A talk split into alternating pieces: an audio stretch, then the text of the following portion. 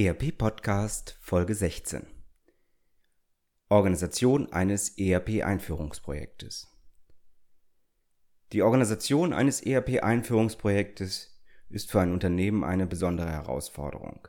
Neben dem Tagesgeschäft fällt ein extremer Zusatzaufwand an.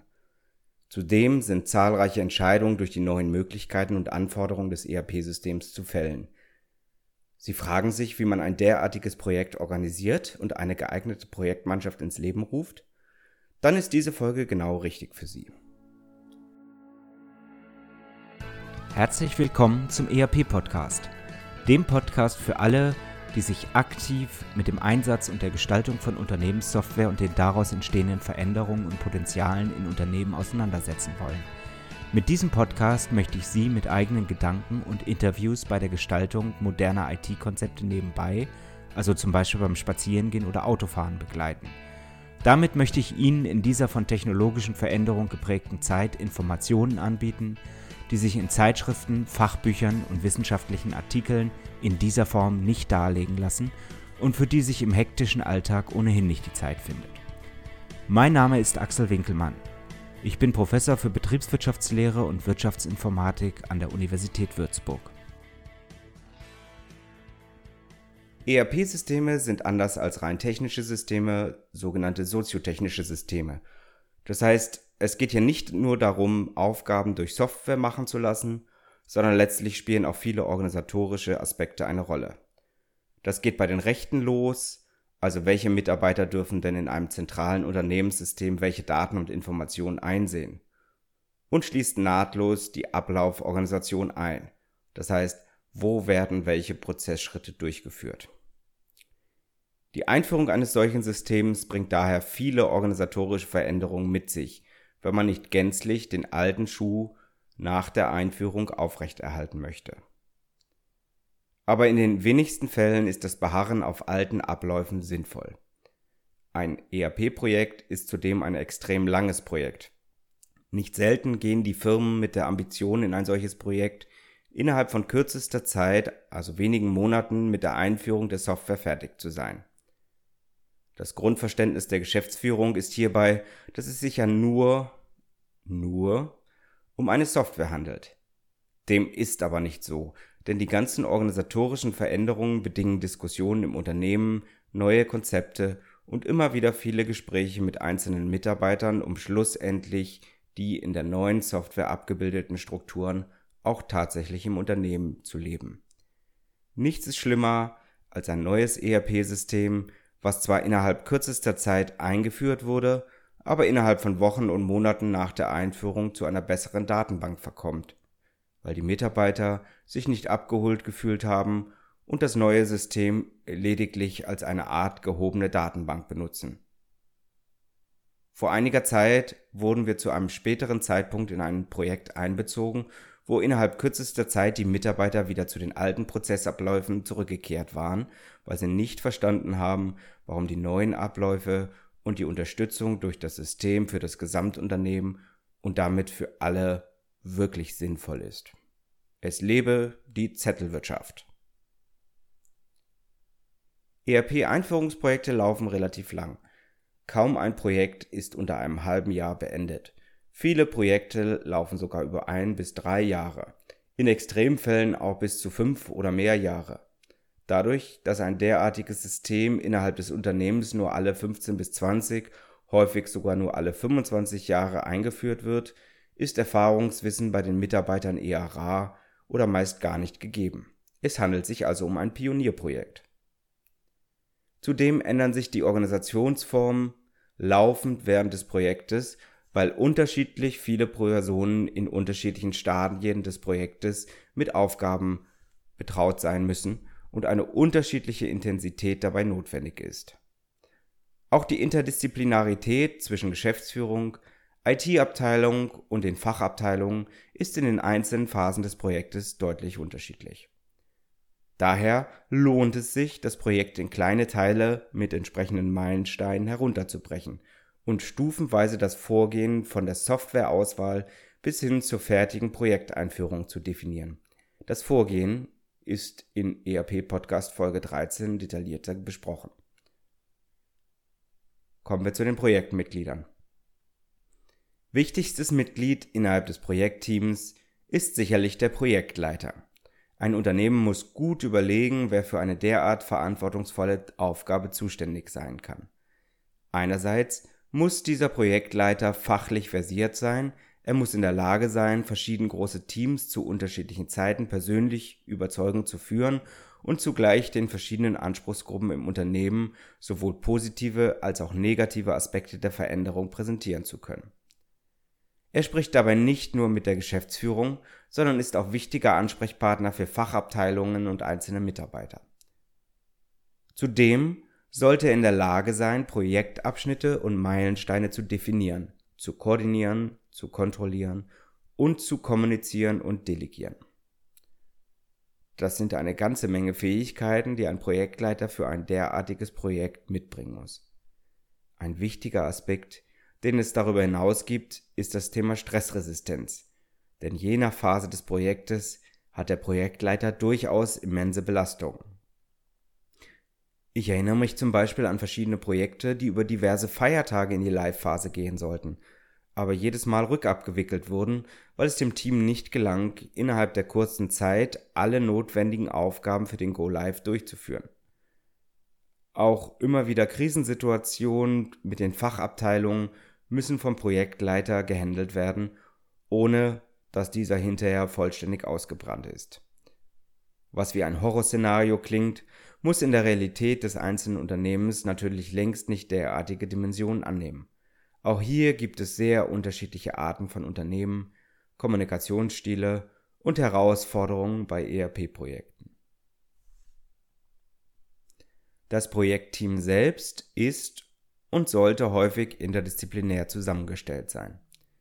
Im Team gibt es sogenannte ständige Mitglieder, vielleicht drei bis fünf Teammitglieder, die innerhalb des gesamten Projektlebenszykluses eng zusammenarbeiten und allgemeine Probleme gemeinsam lösen, Vorarbeiten leisten, damit das erweiterte Projektteam auf diesen Vorarbeiten aufbauen kann. Das ständige Projektteam ist neben dem Projektleiter innerhalb des Unternehmens Ansprechpartner und sei es nur in der mittäglichen Kantine. Zudem kommen je nach Phase und Meilenstein des Projektes verschiedene Mitarbeiter aus den Fachabteilungen zum Projektteam hinzu, die dabei helfen, spezielle Probleme und Aufgaben zu lösen, zum Beispiel bestimmte Konzepte für die Preisfindung im Vertrieb oder die Anlage von Artikelstammdaten im Einkauf und damit im späteren System. Häufig wählt man sogenannte Key-User aus den Fachabteilungen.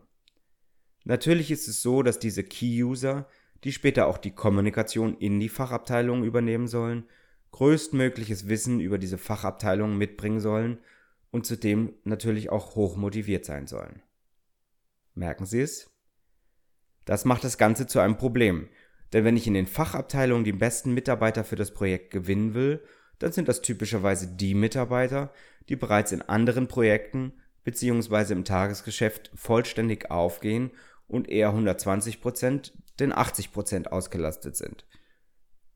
Es stellt sich also die Frage, wie es den Fachabteilungen und insbesondere diesen Mitarbeitern schmackhaft gemacht werden kann, in diesem für das gesamte Unternehmen sehr wichtigen Projekt intensiv und hochmotiviert mitarbeiten zu können. Neben den Key-Usern existieren natürlich auch weitere Mitarbeiter aus den Fachabteilungen, die für bestimmte Aufgaben zu bestimmten Zeitpunkten herangezogen werden. In vielen Projekten gibt es darüber hinaus auch immer noch motivierte Kollegen auf verschiedenen Abteilungen, die aus ganz unterschiedlichen Interessen an dem Projekt ohne weitere Legitimation aus den Fachabteilungen mitarbeiten wollen. Das kann sein, dass der Leidensdruck dieser Kollegen so groß ist, dass sie sich eher gestern als heute eine Lösung für ihre Probleme erhoffen. Es kann aber auch sein, dass diese Kollegen Angst um ihre eigenen Arbeitsplätze haben und vor diesem Hintergrund, sagen wir nicht ganz uneigennützig, bei der Konstruktion neuer Ansätze für das Unternehmen mitarbeiten wollen. Damit wird es sicherlich zu einem zwieschneidigen Schwert. Darüber hinaus gibt es eine extrem wichtige Gruppe, die gerade im Mittelstand viel zu oft erst eingebunden wird, wenn das Kind bereits in den Brunnen gefallen ist. Das sind qua Amt legitimierte Interessensvertreter, zum Beispiel die Betriebs- oder Personalräte, die aufgrund ihrer speziellen Fachkenntnis und der Interessensvertretung der Mitarbeiter bestimmte Aspekte der ERP-Implementierung legitimieren müssen. Zum Beispiel löst ein generelles Monitoring von Mitarbeitern sehr schnell Schutzreflexe aus, weil diese Daten auch immer gegen einzelne Mitarbeiter verwendet werden können und damit rechtliche Bedenken existieren. Neben dem Projektteam im weiteren Sinne ist mit mindestens ebenso großer Wichtigkeit ein entsprechender Projektlenkungsausschuss zu definieren. Dieses ist ein projektbegleitendes Gremium, dem das Projektteam, insbesondere der Projektleiter, immer wieder berichtet und das in Zweifelsfällen als Ansprechpartner für Entscheidungen und damit als Entscheidungsinstanz für das Projekt dient. Es besteht insbesondere aus Entscheidern aus der Geschäftsführung bzw. dem Vorstand und dem Management aus den Fachbereichen. Anfänglich hat es nur Aufgaben der Projektzieldefinition und der Planungskontrolle, später geht es aber immer mehr in die prüfende und bereichsübergreifend entscheidende Funktion über. Es wäre fatal, ein derartiges Projekt ohne einen derartigen Ausschuss durchführen zu wollen, denn es müssen an vielen Stellen Aufbau und Ablauf organisatorische Entscheidungen getroffen werden. Wer darf in Zukunft welche Aufgaben durchführen und dabei welche Daten einsehen? Wer darf welche Daten verändern? Wer muss an wen berichten? Und wie sind einzelne Abläufe in Zukunft im Unternehmen organisiert? Hier ist häufig eine Reorganisation einzelner Unternehmensbereiche und Abläufe notwendig. Wer soll über diese Dinge entscheiden, wenn nicht ein übergeordneter Ausschuss, also die Geschäftsführung? Der IT-Leiter oder Projektleiter, der gerne mal im Regen stehen gelassen wird, wird dieses kaum alleine können. Denn er ist letztendlich nur Gleichgesinnter zu allen Mitarbeitern des Unternehmens. Was seine Entscheidungen, die in die Fachabteilung reichen würden, angreifbar macht und mit Sicherheit zu Konflikten zwischen den Abteilungen führen würde. Also es ist nie eine gute Idee, den Projekt- oder IT-Leiter alleine entscheiden zu lassen, das kann nur zu Konflikten zwischen den Abteilungen und damit dem Unternehmen kommen. Darüber hinaus und um die Arbeitsbelastung für die Geschäftsführung je nach Größe des Projektes nicht zu groß werden zu lassen, ist es gegebenenfalls auch sinnvoll, Fachausschüsse für größere Fachbereiche oder Fachabteilungen zu definieren, in denen dann entsprechende Vorschläge für Entscheidungen aus dem Projektteam heraus diskutiert werden können. Häufig ist es über diese ganze interne Konstellation und unter Einbezug der implementierenden ERP-Mitarbeiter oder ERP-Consultants auch sinnvoll, eine neutrale Instanz in das Unternehmen zu holen, das heißt einen erfahrenen, häufig vermittelnden ERP-Fachberater, der systemunabhängig zwischen den Interessen der Fachabteilung und der Geschäftsleitung auf der einen Seite und den Interessen des ERP-Anbieters auf der anderen Seite vermitteln kann und Potenziale aufzeigen kann, wie das Unternehmen in Zukunft noch sinnvoller und effizienter wirtschaften kann.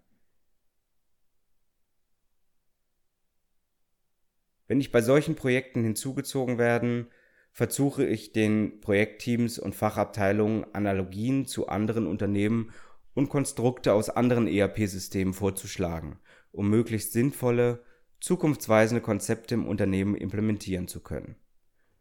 Es hat sich gezeigt, dass auch ERP-Hersteller nicht undankbar sind, wenn eine vermittelnde, neutrale Instanz versucht, zwischen den erfahrenen, aber natürlich subjektiv durch das eigene System geprägten ERP-Consultants und dem im Vergleich relativ unerfahrenen einführenden Unternehmen zu vermitteln. Das ist zunächst das Projektteam, bzw. die Projektorganisation, wie sie sich in vielen Projekten als sehr sinnvoll erwiesen hat. Jetzt muss man aber noch ein wenig differenzieren, denn die Projektorganisation kann sich durchaus im Zeitablauf sehr stark verändern. Gerade am Anfang wäre es mit Kanonen auf Spatzen geschossen, derartige Ausschüsse zu installieren, formale Berichtsregeln zu definieren und so weiter und so fort. Am Anfang eines ERP-Projektes geht es lediglich darum, zunächst generelle Informationen über den ERP-Markt einzuholen und sich über die Zielsetzung im Unternehmen klar zu werden. Dabei liegt es in der Natur der Sache, dass die Fachabteilungen grundsätzlich unterschiedliche Ziele zur Geschäftsführung oder IT-Abteilung haben. Es genügt hier zumeist ein bis zwei Mitarbeiter mit einer ersten Recherche zu betrauen. Sobald das Team konkretere Informationen herbeischafft und damit das Projekt konkretere Züge annimmt und eigentlich erst zu einem richtigen Projekt wird, ist es gegebenenfalls sinnvoll, einen Mitarbeiter vollständig von der Tagesarbeit zu befreien und ihn in einer Stablinien-Organisationsform, zum Beispiel unterhalb der Geschäftsführung und mit direkter Berichtstätigkeit in die Geschäftsführung und gegebenenfalls auch in die IT-Abteilung zu verankern. In der Auswahl- und Konzeptionsphase kann es dann durchaus sinnvoll sein, Mitarbeiter mit unterschiedlicher Fachexpertise in das Projekt einzubinden, die aber natürlich nicht alle zu 100% in das Projekt eingebunden sind, sondern natürlich parallel auch ihr Tagesgeschäft erledigen. Man nennt diese Organisationsform Matrix-Organisation. Das heißt, diese Mitarbeiter sind entsprechend weisungsgebunden zwischen ihren Vorgesetzten in den Fachabteilungen und dem Projektleiter bzw. dem Projektteam. Dieser Spagat ist wirklich nicht ganz einfach, weil die Mitarbeiter natürlich mit den konfliktieren Vorgaben umgehen müssen. Es gilt, je besser die Mitarbeiter, desto schwieriger sind sicherlich auch die zeitlichen Beanspruchungen von beiden Seiten. Spätestens dann in der Implementierungsphase des geeigneten Systems, das heißt der Überführung der ERP-Konzepte in die Software, ist es sinnvoll, eine gefestigte Projektorganisation zu etablieren, die sich unter Beteiligung entsprechender Ausschüsse um das Projekt kümmern kann. Der Arbeitsaufwand an dieser Stelle ist immens hoch und lässt keine Zeit für ein weiteres Tagesgeschäft, wenn nicht das große, sehr wichtige ERP-Projekt darunter leiden soll. So, ich hoffe, ich konnte Ihnen einen kleinen Einblick in die Projektorganisation geben. Natürlich gibt es viele weitere Dinge, die gerade bei internationalen Projekten, bei großen, aber auch bei kleineren Projekten zu berücksichtigen sind. Sollten Sie hierzu Ideen oder Gedanken mit mir teilen wollen, so können Sie mich jederzeit gern über meine Webseite www.erp-podcast.de erreichen. Dort habe ich auch weiteres Material und Links zu den Podcast-Folgen hinterlegt. Ich freue mich auf Sie. In diesem Sinne, keep connected, herzlichst Ihr Axel Winkelmann. Ihnen hat der ERP-Podcast gefallen und Sie konnten wertvolle Erkenntnisse gewinnen? Dann würde ich mich über eine Bewertung auf iTunes freuen, damit auch andere von diesem Podcast erfahren können. Eine Anleitung für die Bewertung finden Sie auf www.erp-podcast.de. Dort finden Sie auch weitere Hinweise, Links und Aktualisierungen zu dieser Folge. Das war der ERP-Podcast für alle, die sich aktiv mit dem Einsatz und der Gestaltung von Unternehmenssoftware und den daraus entstehenden Veränderungen und Potenzialen in Unternehmen, losgelöst von Fachzeitschriften, Büchern und wissenschaftlichen Veröffentlichungen, zum Beispiel beim Spazierengehen oder Autofahren, auseinandersetzen wollen. Mein Name ist Axel Winkelmann. Ich bin Professor für Betriebswirtschaftslehre und Wirtschaftsinformatik an der Universität Würzburg.